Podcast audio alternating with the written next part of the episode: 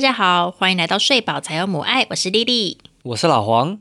结果上次呢，我们录完上半集，我们的麦克风就坏了，所以只好停更一周，到这个礼拜才开始继续录接下来的东西。拍死啦，Sorry 啦。那上一次呢，我们原本准备了五个，好、大家可以在小朋友睡了之后，一起来进行的一些增进感情的小活动。结果呢，光是聊天这件事情，我们就讲完了一整集。也蛮合理的吧？因为聊天感觉就很重要啊。哦，而且我觉得聊天很难，嗯，所以这一集呢，我们要把剩下的四点都介绍给大家。但我后来整理整理，我发现是四加一点啦，吼，我们就来聊看看吧。首先呢，第二点呢，可以在小孩子睡了之后增进彼此感情的方法是，你们可以一起看点什么东西。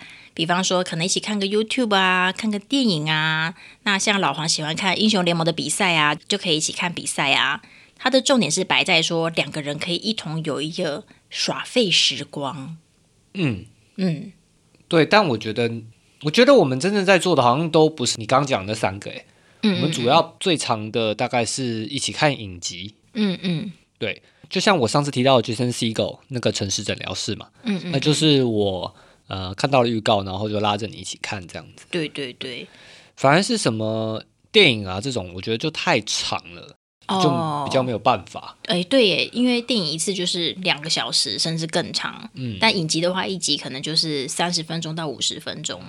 然后我们有时候就一个晚上就看一集，嗯。本来想说十个晚上看十集看完了，嗯，但是后来其实常常都拖到一个月才看完，对、啊，有可能前三天哎兴致很高哦，就三天各看一集，结果后面可能一整个礼拜都找不到时间看。哦，或是其他天会有想要做的别的事情，就先搁置在旁边这样子。对啊，所以我们后来还是比较常看影集啦，电影就比较少。就算我自己还是有在 Google 浪漫喜剧片啊什么的，嗯不过有时候我就是快转把它看完，就是一个小时看完两个小时的份。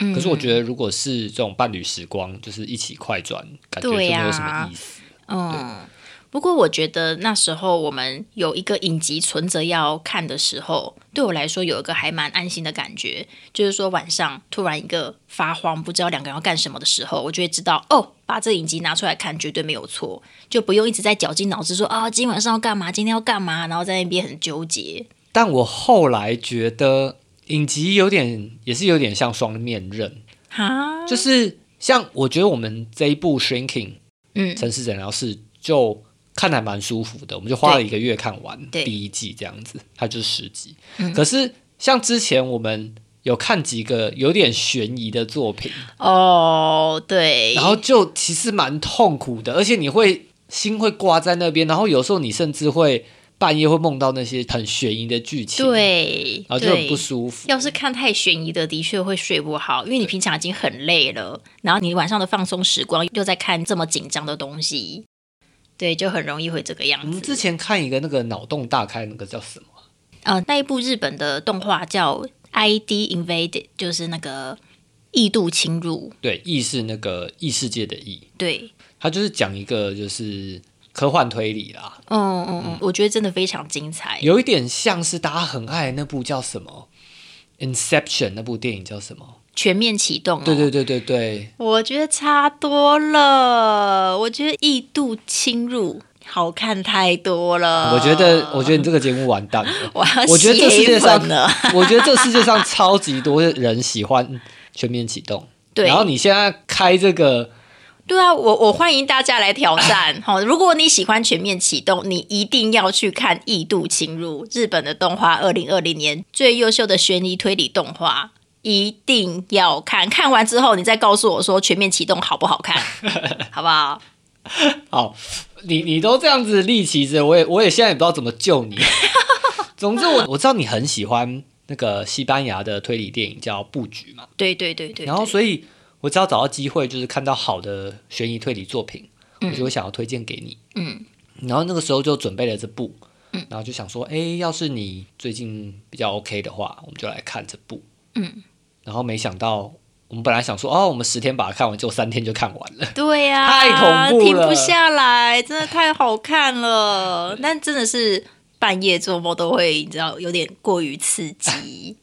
对，我觉得这还不错，但是呢，适可而止，不要太多。嗯，对呀，所以我觉得晚上可以有一起看剧啊，然后像这样子的耍废时光，我是觉得还不错。只是真的是主题要稍微挑一下这样子。那接下来的话呢，下一个第三点是，大家说可以一起吃东西。好像蛮多人会喜欢这样哎，就比方说一起吃宵夜啊，什么一起喝点酒啊，这样子。喝酒这个我们可以之后聊，但是呢，吃宵夜这件事情，其实我一直 get 不到哎，就是大家会喜欢一起吃宵夜。我后来有搜寻过，我有到处搜寻，就是为什么大家会觉得吃宵夜可以增进感情。嗯，然后我看到一个也不算是说服我，但他就是说吃宵夜真的不是为了吃饱。是在一个时间里面，然后呢，大家一起做一件可以凝聚在一起的事情，这样子。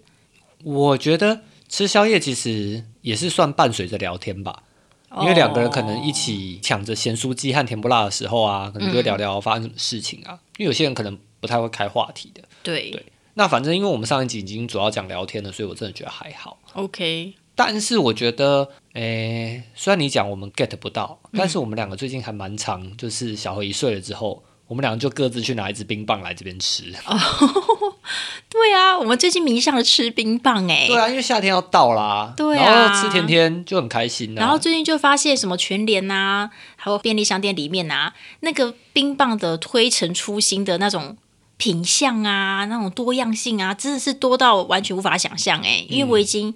在这段时间之前，我大概就是十几年没有再认真吃冰棒，然后没想到哇，这么多有的没得的品相跑出来，其实都还蛮好吃的，就很像台湾的饮料王国啊。对，现在等于是冰棒也是一种可以东加加西加加什么奇奇怪怪的口味的。对，就饮料王国的衍生这样子。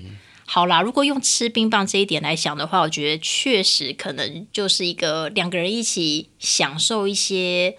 呃，新的品相啊，然后一起讨论说，哎，这个口味怎么样啊的这种感觉吧，然后对同一个食物产生共鸣，或者甚至两个人吃同一只啊，很甜蜜啊，有时候会这样啊，就你吃两口，然后其他我吃完，或我吃两口你吃，其他吃完。对我刚刚愣住那个反应，是不是有点太木头直男了？嗯，OK。好，我之所以觉得吃宵夜没办法 get 到的原因，是因为我会觉得半夜吃东西，其实隔天会睡得很不好，所以我尽量不会做像这样的事情。看你怎么定义半夜啦，因为像小何现在有时候七点半睡，对，然后我们八点吃一支冰棒，对，你觉得这算半夜吗？这不算啊，可是它明显就算宵夜啊，因为我们其实六点就吃过了。哦，是时间的，就是一个睡前吃的东西。那有可能我对宵夜这件事情，就是有一点被我姐影响了。因为我姐姐他们那时候刚生小孩，然后他们也是小孩子睡之后就吃宵夜。他们吃的宵夜是什么？晚上十二点一点啊，然后都买咸酥鸡，超超大包，两包这样提进来，然后一次就是买了三四百块的那种量，然后两个人在那边嗑，在那边嗑，吃光光，我就觉得非常的惊人。可是我觉得这很看小孩的作息，因为有可能他们家小孩十点十一点才睡，对，比较晚睡一点。对啊，那所以他们就只是过一两个小时吃东西，其实跟我们可能没有差太多。有可能，而且他们那时候生的时候还蛮年轻，才二十几岁，我现在已经三十几岁了，真的无法承受。嗯，那另外一个呢，就是喝酒。喝酒这件事情呢，哎，我我有找到一个资料，我真的是很惊讶哎，我来念给你听哈。嗯。哦，这个研究是美国密西根大学的研究。他们说，他们采访了两千七百对的已婚夫妻，去了解他们的饮酒习惯之后，发现有一起喝酒的伴侣啊，比没有一起喝酒的伴侣，或者是分开喝酒的伴侣快乐许多。我好惊讶哦！然后他们的解释说，他们觉得就是这项研究负责人他是认为说，酒精会带来一个微醺的感觉，所以会让这对夫妻或这对伴侣呢，就感觉到他们同步，好，觉得彼此很融洽，然后觉得呃一起在进行一件事情，然后在这个过程当中，他们就可以互相交流啊、聊天什么的。我觉得重点应该是这个啦，就是会一起交流聊天。嗯，对，我觉得这也很看文化，哎。嗯，因为我觉得这个是摆在西方社会嘛。对对。那如果刚刚就像我们刚刚讲的，如果是在台湾，台湾就夜市很强啊。对啊。那吃宵夜其实可能也有差不多意思。哦，有可能哦，有可能哦。但是我觉得酒精可能还多了一层，就是搞不好微醺之后，就是 sex 的比例会比较高。哦，在台湾可能就是喝点台啤啦，这种感觉。对啊，可是其实嗯，就是你吃咸酥鸡也很容易配台啤啊，对啊，所以也也也可能算有啊。哦，但是呢，我跟你说，他说研究发现，如果是女性习惯单独喝酒，那就是对伴侣的关系满意度比较差。嗯，然后但是我们之间只有我会喝酒，那是因为我不喝酒啊。对，他那个讲应该是比如说男生会自己找朋友喝，然后女生单独喝酒这种。应该是啦，啊应该是啦。我只想求你一下，但其实好像没有成功。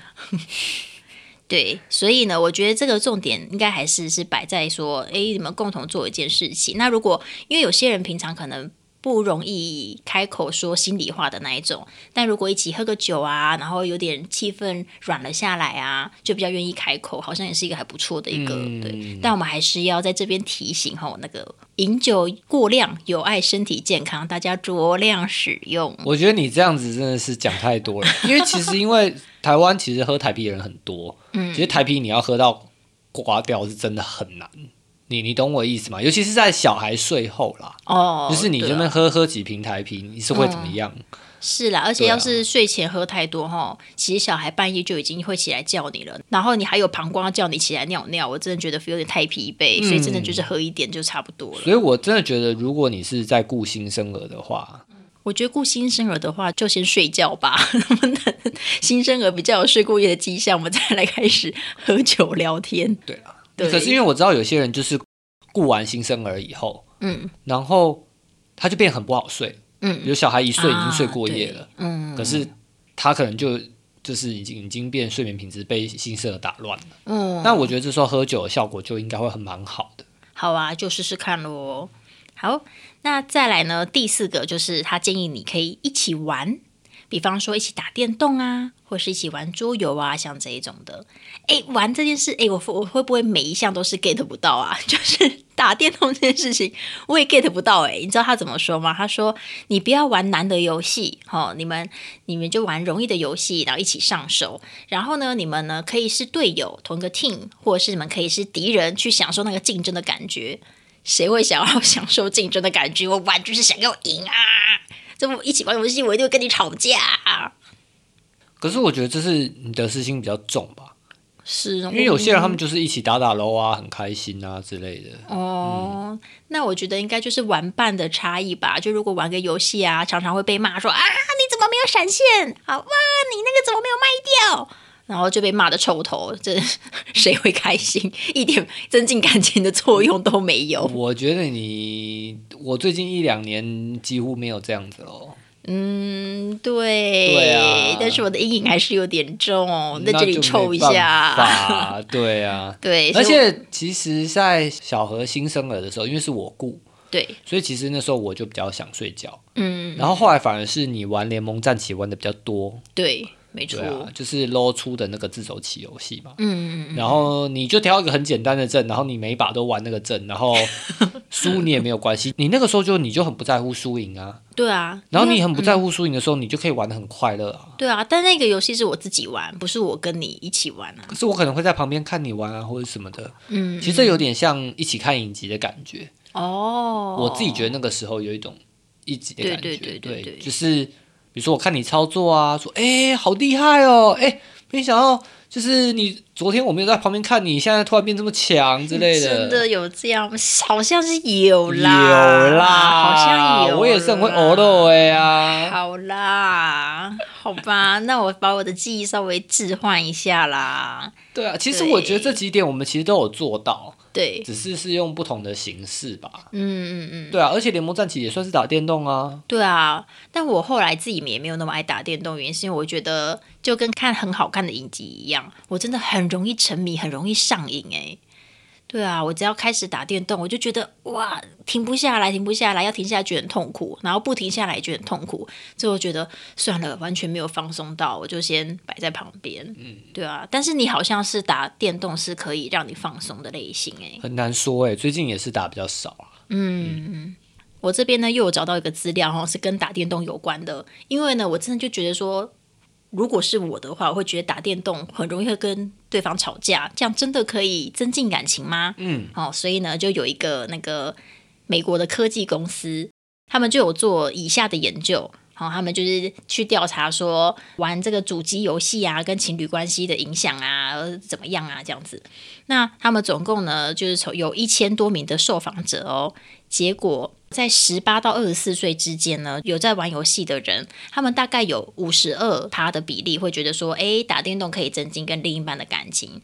但是呢，随着年纪增长，比方说像五十五岁以上的玩家，就会觉得说，只有十趴的人会觉得说，对电玩对伴侣之间关系有帮助。所以好像是。看你生下来之后有没有在玩电玩，来决定你觉得有没有帮助吧。对啊，对啊。但是就算是生来就有得玩的人，也只有一半的人觉得有帮助。可是我觉得一半很蛮高的，因为我觉得现在这个时代是分众的时代啊。嗯。其实大家的兴趣都不太一样。嗯。所以我觉得有一半蛮屌的耶。真的假的？嗯。而且因为他这个是主机研究嘛。对对。我玩，比如说像玩 Switch 啊什么的。对对对。可是如果说你今天说 OK 看影集。搞不好只有三十趴的人觉得有效果啊，哦，有些人可能觉得自己看啊或者什么的。OK，其实我觉得五十趴很高哎。哦，嗯，然后电玩又不太一样，因为我我们两个是玩电脑游戏，对，它这个是主机的研究，比如说一起玩 Switch 啊什么，一起玩，比如说像玩马里奥啊这种，Overcook 啊，对，我喜欢 Overcook，就是 Overcook 就是个合作游戏啊，虽然会吵架，可是你还是合作到了嘛。嗯，对对对对，所以我完全可以想象，就是一起玩 Switch 的人，就是感情会比较好。哦，或者说他会觉得这个对他们的感情变好了。我其实也蛮能想象的耶，因为之前不是我们朋友来我们家一起玩 Overcook，那不知道 Overcook 的听众，我们可以简单解释一下，它就是一个厨房游戏。然后假设如果四个人一起玩的话呢，这四个人就要一起完成一系列的订单。然后，比方说，呃，这个餐厅是要做汉堡的。然后呢，第一个餐点是他要一个汉堡、一杯可乐，然后一个奶昔。好了，那就要有人负责去煎肉排，有人要负责去准备面包，有人要负责去呃什么打奶昔这样子。那每个人都要分工合作，把自己的东西弄好之后，一起放到一个餐盘上送出去，你才是完成第一个订单。那一场游戏里面，可能就是你要完成到十个订单左右，才可以达到那个金额，就是顾客给你的那个钱，然后你才可以。过关这样子，然后其实你刚讲那个是有人要负责，可是这个有人其实是我们自己决定的。总之，他所有东西都在餐台上嘛。对对。然后就三个人、四个人，然后就是大家要慢慢合作。嗯嗯。然后其实就是一对比较年轻一点的情侣介绍给我们玩的。嗯嗯。那就是他们平常在家里，他们两个是会一起玩的。嗯嗯。可是他们觉得说，虽然两个人已经很好玩了，不过四个人更好玩一点。对对对。对，就是说那个手忙脚乱啊，或者是分工的叫来叫去的那个感觉更有趣。对对对，就会边玩说，哎，那个肉排给我，好了没？好了没？这样，我就哦好焦了，就很雷。有我就是常常会把东西弄烧焦，超雷。对对对，就就很好玩。然后是不过是因为在小何出生之前啦，对对，小何出生之后，我们要在里面这样叫嚣，那个肉排，那个肉排，那个小何大概就行了，对，他就行了，对啊，就蛮难。但是我觉得那时候在玩的时候，就会有一种玩完之后，除了解完任务觉得很满足之外，就会有一种哇，我们一个 team，然后完成一个小任务的，就会觉得。就会觉得跟大家距离靠近的感觉啦。嗯，像那对情侣本来跟我们可能也没有很熟，嗯，然后借住我们家，对，那结果我们一起玩了之后，哎，就永远记得这件事情。没错，没错。我觉得跟吃宵夜有点不太一样，是其实你有时候过了两三年，你其实已经忘了你们吃宵夜那个内容，那家咸酥鸡到底好不好吃？嗯。可是这个游戏那个时候他来我们家玩，我们可能有玩到两天吧。对，就是隔天早上起来，其实有小玩一下，然后就继续玩。对，可是就是大家有一个共同的回忆，嗯，我觉得蛮好的。对，所以我觉得 Overcook 推推，所以也是一样啦。我觉得跟我们前面讲那个影集一样，其实我觉得就是你要挑合作类的游戏，我觉得两个人一起玩应该会蛮开心的。嗯嗯嗯，对。然后其实我觉得像你说打 low 啊，那很竞争。嗯。可是如果你把它重点放在我们两个有一起合作，比如说我们两个一起走下路，哦，射手跟辅助，嗯，那我们重点在我们两个的配合默契变好。那输的话就啊，输了算了，对面有一个超强的高手，算了，输了。反正你知道有一个理论是，不管你今天是最强的玩家，假设你是精英玩家，嗯，或者你是最烂的最烂的铁牌玩家，嗯，你不管是怎么样的玩家，你最后的胜率都是五十五十嘛。要么赢，要么输吗？不是，不是，不是，不是。比如说，我今天是精英玩家，我可能一开始连胜，连胜了三十把。对。可是我连胜三十把之后，因为我就会跟精英一起排到，对。所以我的胜率其实又会在五十五十附近，比如说五十三啊，五十三胜四十八败嗯。这种这种数字这样子。哦，那如果我今天是铁牌玩家，也是一样，我可能就是先输了三十场，掉到跟我的区间差不多人，嗯。然后接下来我其实胜率也是五十五十，嗯。所以不管你多注重你的胜败好了，对其实你三连败之后，常常可能就是两连胜，然后又四连败，又三连胜什么的。对，你你去看你接下来一个月总体胜率，其实也差不多是五十趴，嗯，那你其实就玩开心就好了。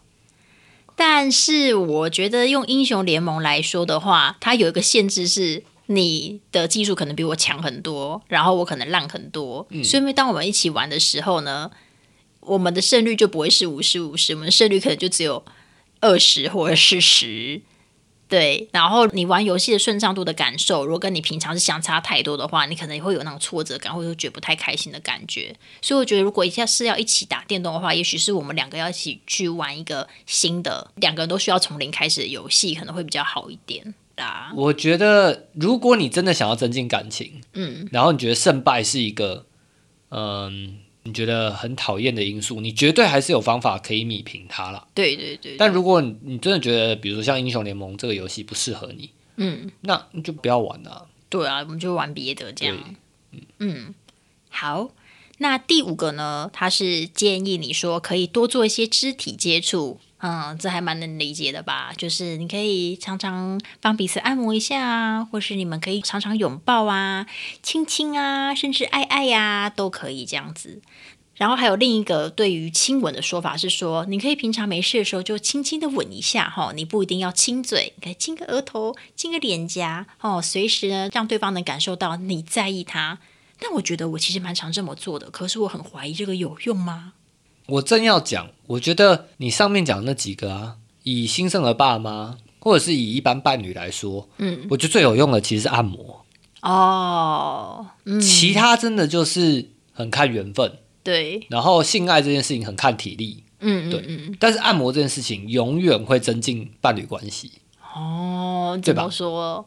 怎么说？对啊，你不觉得你每次帮我按摩我都很开心，我每次帮你按摩你也都很开心吗？哎，是没错啦，我都觉得哦，好尊爵哦，我可以睡了吗？哦而且那我就睡喽。有时候甚至会不好意思到说，哎、你今天怎么按特别久啊？哦，按太久了啦，按到这里就？可以了啊。可以，不用再多了。你可能觉得，哎、其实三分钟肌肉就已经没那么僵硬了，没想到对方竟然按到五分钟，啊嗯有一种被疼爱的感觉。嗯，对，对，这倒是哎，我觉得按摩带来的疼爱感真的还蛮重的。嗯，对比什么去抱他一下、亲他一下、摸他一下什么，我觉得那个回馈感，就如果对方给十分的话，你是真可以接受到十分，甚至可以接受到十五分的。嗯，嗯，对，因为我觉得你那个网站说什么多亲一下多怎么样，因为有时候你就是在赶着出门呐、对啊，那那边亲一下亲一下亲一下，烦死了，对不对？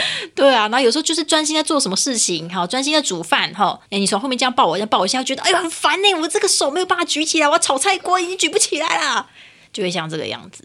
就是我觉得在一个放松的状态下，比较容易接收到对方的温度啦嗯，对，然后我记得我们之前看那个一个 Netflix 影集叫《Master of Sex》，啊，对中文就翻“性爱大师”。对，但他其实不是什么性爱大师啦，他就是一个真人真事，就是一个最早开始研究性的专家。他跟他的助理就是呃记录他们就是性爱的过程，然后怎么样会比较容易引发呃快乐的性爱啊、欢愉等等的。对对。对，然后那个影集当然有改编以及它 drama 的成分这样子，嗯。不过他有提到蛮多两个人放松的时候比较容易进入那个状态，嗯。对，就是想爱爱的状态这样子。嗯，然后我觉得按摩也蛮容易可以进入这样的状态的，哦，对。所以就是因为好像在他的研究之前，就是在讲说很多其实都是生理上的，嗯，就是说不是你是不是身体不好啊这样的，但其实他后来发现很多其实是你的大脑以及跟你的心理状态是有相关的，嗯，对嗯，不是单纯你吃个药啊或者什么的，你吃个药可能威尔刚你就诶只能一次这样子，可是你说你明天可不可以就不知道。嗯。可是如果你处在一个放松的状态，以及就是你有欲望的状态，其实你可能可以好几天都是处于很亢奋的状态，这样子。嗯，哎，这倒是让我想到婚姻版上面永远都会有的难题，就是有时候是那个先生上来抱怨，有时候是太太上来抱怨，就是说生了小孩之后就不再有性生活。就死床，对对对对，没错。然后呢，底下就通常呢，就是如果呢是先生上来抱怨呢，底下一整排的推文就是说，你有没有帮他做家事？好，三鸡买了吗？然后呢，就是哦，带小孩真的很累很累，真的是不会想到要性爱这样子。对，有时候会觉得，哎，一部分也可以同意，但一部分也会觉得说，哇，这个问题真的是非常的棘手，哎，因为我也知道说，哎，可能对一些人来说，性爱是增进感情一个很重要的一个方式，对他来说是可能是他是他的情感的核心吧，对。但是如果他在关系中一直都没有办法，呃，得到这件事情的话，我觉得哇，那真的是超级难。但可能又对另一方来说，真的就是完全不想开机，然后就想要只要想到对方。满脸的写着“我要性爱”，就觉得超痛苦。我觉得哇，这个状况真的是超级辛苦的。我觉得，呃，伴侣关系如果两个人都是相对主动以及相对对性爱需求高，那当然是很契合啦。嗯，就像如果两个人都很爱打电动，那当然很契合。那很长的状况就是有一个人很爱打英雄联盟，然后硬是就是要另外一个人陪他打，嗯，也是很痛苦啦。对，那我觉得性爱也是一样，就是一定会有一个人呃比较想要、比较主动，然后另外一个人就是。我刚刚讲的，其实他需要暖机，嗯嗯嗯，就是我觉得每个人暖机方法不一样啊，有些人可能就觉得，只要被另一半疼爱，才会有暖机的效果。比如说，哎，看到你我回来，你已经把碗都洗好了，嗯，或是你帮我做一点什么，或者是你买一个周年礼物给我，嗯，或是就像我前面讲的，就是按摩啊，就是这个性爱的启动，其实很多是跟你的心理状态有关，嗯，然后你们两个靠近了。性爱就会自然发生。嗯，那我觉得有时候人都很犯贱。怎样？就是觉得说，就是我很想要性爱，为什么你会不想啊？难道你就是我已经人老珠黄，你对我没有欲望了吗？嗯，就是会用那种很我不知道算情绪勒索还是什么样子的想法。就会觉得说以前都不是这个样子啊，对啊，我什么事也都做了啊，哈，我努力维持身材呀，哈，努力做家事啊，让你没有后顾之忧啊，怎么都还是没有性爱可以用呢？对啊，对，所以就是这样，这样其实就是很需要吵架的状态啊。对，有时候吵架吵一吵，搞不好就床头吵床尾和啊，哦，就有这也不一定，床尾和就可以有那个。Make up sex 啊，哦，对。对呀，当然当然不希望永远都是吵架才能有 make up sex 啦，嗯。嗯，但我真的觉得想要性爱的人就需要做点功课，嗯，就是去了解你的伴侣是怎么样是比较容易进入暖机的状态，嗯嗯，然后我觉得要包容对方，就是当对方说出我就是完全完全不想要开机嘛。嗯，然后你就要包容他，说你心里就要想说，他还是可以开机的啊，只是他比较难开机。嗯，对。那如果真的长期都处于这样子的状态的话，感觉可能也许需要向外求助吧，就是也许你们需要一个第三方来当做你们沟通桥梁啊之类的吗？嗯，所以你刚刚讲的是因为伴侣关系出现裂痕，所以对啊，就是当这件事情是怎么样子沟通都没有办法达成一个共识的时候，然后甚至已经对感情造成了一点影响啊，甚至有点伤害的时候，我觉得也许可能需要求助吧，对啊，因为板上的那些故事，有时候就觉得哦，真的是很揪心这样子。嗯，对呀。不过我刚刚之所以会想到这件事情，是因为你刚刚提到了那个按摩。哦，身体放松下来的时候，有时候也会蛮容易进入到诶，愿意要更进一步身体接触的状态。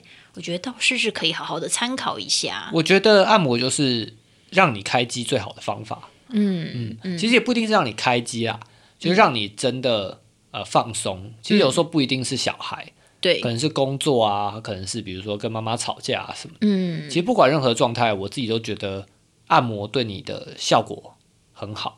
我觉得再其次大概就是泡热水澡了吧。嗯嗯嗯。但是有时候泡热水澡，你要泡一缸水又很花时间。对呀。可是按摩三五分钟，其实你就立即见效。对呀，而且我觉得其实按摩也不一定要直接导向开机啦，就是能够放松这件事情，我觉得对每个人身心健康的帮助都是还蛮大的。嗯，推推。好，那目前呢，就是总共就是以上这五个啦，包含上集，第一个是聊天嘛。那第二个是一起看点什么东西，第三个呢是一起吃点什么东西，第四个呢是一起玩点什么东西，第五个呢是做一些肢体接触。呃，大概就是这五项可以推荐给大家。但我这几天在继续搜索的时候，我发现有一个建议，我觉得非常的实用，哦，对，很具体，我觉得很值得参考。嗯，他是说，就是维系感情的方法呀，有一个很重要的是，你们可以一起去尝试一些新的事物。对，那这个东西我觉得不一定是要等小孩子睡了之后啦，也许我们可以一起带着小孩去做一些什么新的事物都还不错。那他的尝试的新的事物，倒也不是说一定要两个人一起去找新嗜好来学呀，也不一定是说两个人要去上课啊，去学新的东西，也不一定是这样。但有的话也很好，那没有的话，他是指说你们一起去选一个新的餐厅去吃饭，那或者是规划一个一日游去一个没去过的地方。对，就是这一些让生活中有一起经历一些新的刺激或是新的回忆，他觉得是对情感的增进是有帮助的。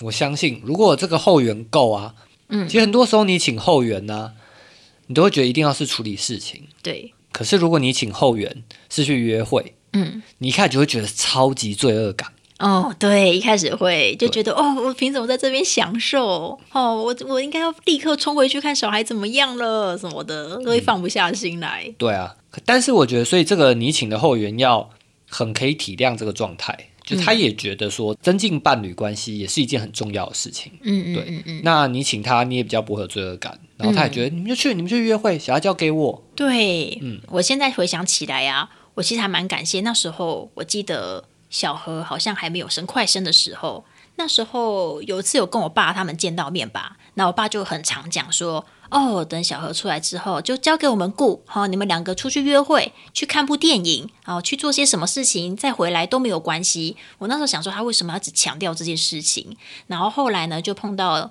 姑姑，就你姑姑嘛，她那时候也是那种语重心长的跟我叮咛说，哦，有小孩子之后呢，哦，你们的时间就会变得很少了，一定常常要有自己可以独处、哦充电的时光，特别是呢，也一定要有两个人单独出去约会的时光。这样，我就想说，为什么大家都要这么苦口婆心的叮咛？我现在大概知道、诶，对啊，就是呃，重回两人的单独的时光这件事情，才会有我们继续是一个 team 的感觉。之前有一次，我们两个不就是在保姆来的时候一起去看电影嘛？我们去看《铃芽之旅》，嗯然后因为《铃芽之旅》真的很好看，然后看的时候就觉得就是内心各种的澎湃啊什么。然后我们两个一起出电影院的时候，就转头看你，就觉得啊，我又再初恋一次了，就知道 这会需要这种不知道是错觉呢，还是一些幻觉呢，来辅助你，让关系要更稳固这样子。《铃芽之旅》就是个浪漫喜剧片啊你看完会有一种微醺的感觉，也是不意外啊。对呀、真的是很不错哎、对啊，推荐给大家。可惜那个时候没有时间二刷。对，我觉得真的很值得二刷哦，好好看哦。所以我觉得他那个其实是在讲，就是你创造一个不只是小孩睡觉，因为小孩睡觉之后，你其实还是在隔壁房间。对对，但如果他讲的是，就是你们就出去嗯离开，嗯我觉得这个跟你某一集不是说就是大人需要放风吗？对放风要去干什么的吗？对前面有一集提到这个嘛，嗯嗯，这个就是两个人一起出去放风是很重要的。对对对对对，嗯。但我觉得啊，就是一起创造新体验这件事情啊，呃，之前有一次我们不就带着小何一起去四重溪泡温泉吗？然后中间我们就绕到那个海洋海参馆对，中间我们就绕到海参馆去晃了一圈，然后就去泡温泉啊什么的。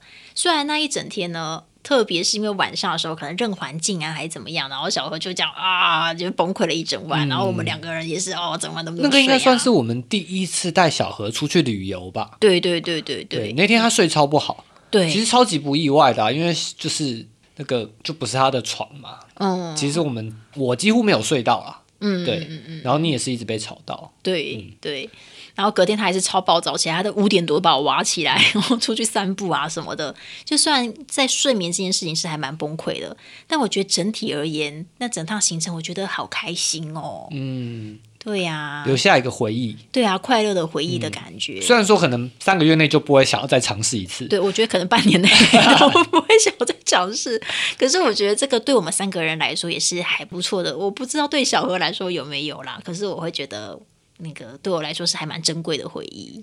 我觉得主要是，其实如果我那天不选择去海参馆，嗯，可能其实高雄离海参馆也没有到多远呐、嗯，大概开车一个半小时就会到，就很接近垦丁嘛。对，可是平常也不会做这件事情。嗯，然后如果我们今天没有小何，我们两个可能也不会想到要选择去海参馆。对啊，对啊，对。可是因为有小何想说，哎，有海参馆，那我们就去一下吧。嗯，就没想到，我觉得你看的比小何还要开心。对啊，小何看到鱼就在那边，他不是因为看到鱼啦，他是因为进那个就是很很暗很暗的地方，对对对对，然后觉得很恐怖，然后鱼就是又在那边动来动去的，对，它们游很快这对样子，然后他就很害怕这样。嗯，但我觉得你看的很开心，尤其是到最后就看到白海豚的时候，你整个人是发疯哎、对呀，天哪，发疯哎！我就在原地看，然后哦，还有我一个很喜欢是看水母，嗯水母好疗愈哦。然后我如果没有小河的话，我就会在原地看半小时，但是有小河。对不对？所以呢，我很聪明，我就原地录影录了十二秒，然后回去就狂播那十二秒。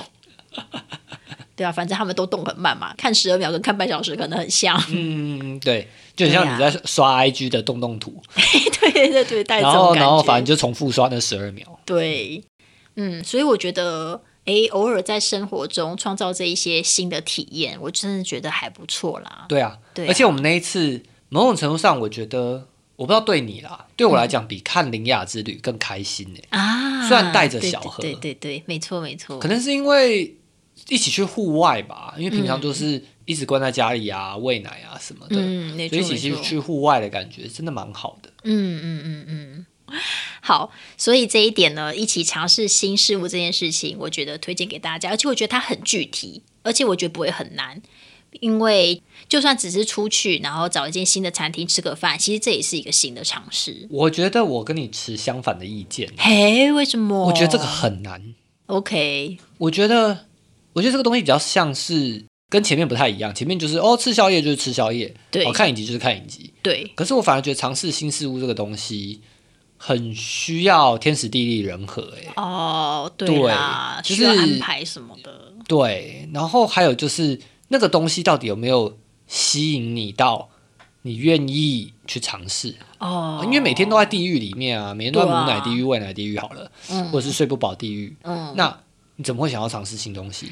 也是，或者是保姆来你就睡觉就好了，嗯，对不对？就是所以我觉得尝试新事物一定要在一个相对 OK，可能最近小孩状态比较好，大人状态也比较好，嗯。工作也没有那么繁忙的时候，对，然后可以抽个空，然后又有想到某一件事情可以做，嗯。然后再去做这样子。嗯。像我们海参馆也是算是呃哦运气不错吧？对对对，嗯哦，我们那一周停更，对啊，就多了这个空档，一个小空档，出去二十四小时。对，就出去，然后 啊就回来了这样子。但有这一个小空档，真的就差很多。嗯嗯对啊，就这样。总之这两集讲了非常多东西啦，嗯嗯，然后我觉得，与其说变成一个压力，不如说是你就放在心上。对，然后突然想到，奇怪，伴侣最近都没有跟我什么样子，嗯，也不用太执着，一定要跟他做那一件事情，对，就就不然挑别件事情问问看，搞不好他就说好。对啊，对啊，嗯我觉得比较像是帮你在你的百宝袋里面多放一些选项啦。嗯，好，我们今天晚上不知道干嘛的时候，就进去捞捞，然后随便抽一张纸出来，就哦，那我们今天做这件事情吧。对啊，就是你像，不是有那种 app 吗？就是因为大家觉得要决定这一餐要吃什么，真的是太难了，所以就有个 app，它就发明出来。然后首先就你就先把你常吃的饭的选项都输入进去，然后之后呢，你就时间要到了之后，你就按转，今晚要吃什么转，然后就 然后就跳出一个选项，哦，你就去吃那一个这样子。我觉得有些人蛮适合这个的，对对对，但我觉得有些人反而是你要把所有的选项都告诉他。嗯嗯比如说，哎，那我们是要一起吃宵夜，还是一起看影集，嗯还是一起去爬山？嗯，哦，怎么样的？那你觉得哪一个比较好？哦也可以。对他就会选这样子。嗯然后有些人像我呢，就是很犯贱的，就是你跟我讲的时候，我都会说哦随便啊，然后但是你就说那我们去吃鸡肉饭什么，我就说嗯不要，我要吃牛排，就是我需要有一个选项出来，然后我就会觉得嗯我不要，那我比较想要什么呢？我才会有那个 idea。嗯，对。所以就是提供各种选项给大家参考看看啦。那如果有什么帮助的话，也欢迎大家来 IG 告诉我们最后的结果是怎么样子。嗯，总之能帮助到你们关系就就用了，对那不行就换了。对啦，就是这个样子啦，有帮到谢天谢地，没帮到我们继续努力。好啦，那我们这次就祝福大家感情都能够细水长流喽，大家拜拜，拜拜。